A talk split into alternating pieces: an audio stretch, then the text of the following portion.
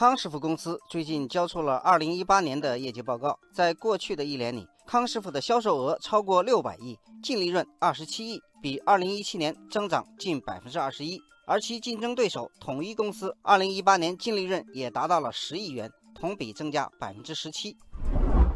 前几年方便面需求量呈连续下滑。如今，两大方便面龙头企业带着亮眼的业绩杀了回来，引起很多网友的讨论热情。网友南风吹说：“外卖兴起之后，方便面就开始走下坡路了。”网友安哥说：“方便面的优势是不用出门，不用做饭，不用洗碗，吃完直接扔，但毕竟还要热水泡一下。外卖则需要手和嘴，比方便面还方便。”网友蔚蓝星海说：“方便面的缺点是不健康、太低端，口味也单一。”外卖几乎是想吃什么就有什么，就算贵一点，但性价比高啊！中国市场消费一升级，方便面就卖不动了。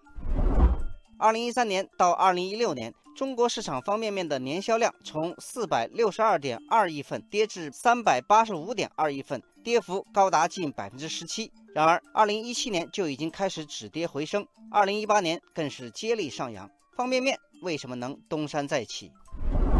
网友鱼丸三鲜面说：“销量下滑，让方便面行业展开了一场自我革命。康师傅逐渐抛弃一点五元的袋装面市场，转而大力发展定价十元、二十元，甚至四十五十元以上的产品。而数据显示，高端面的销量反而更好。”网友云端谷雨说。方便面企业还打起了健康牌，比如金麦郎推出非油炸蒸煮工艺的面馆面，白象联合浙江工商大学研究骨汤型方便面的营养价值。网友阿里卡说，康师傅针对年轻人推出了黑白胡椒方便面，不仅包装华丽，而且味道独特，因此获得绝代双骄的名号。网友何雪说。为了更加迎合年轻人的需求，方便面企业进一步细分市场，比如以二十五岁到三十五岁年轻女性为主要目标的番茄鲜蔬面，强调可以控制热量，富含食物纤维，让美味与瘦身兼得。为了树立自己的健康形象，康师傅近年来大打体育营销牌，不仅为郎平、朱婷等一批中国顶级运动员提供饮食保障，还大规模赞助马拉松赛事，将方便面送到比赛场地。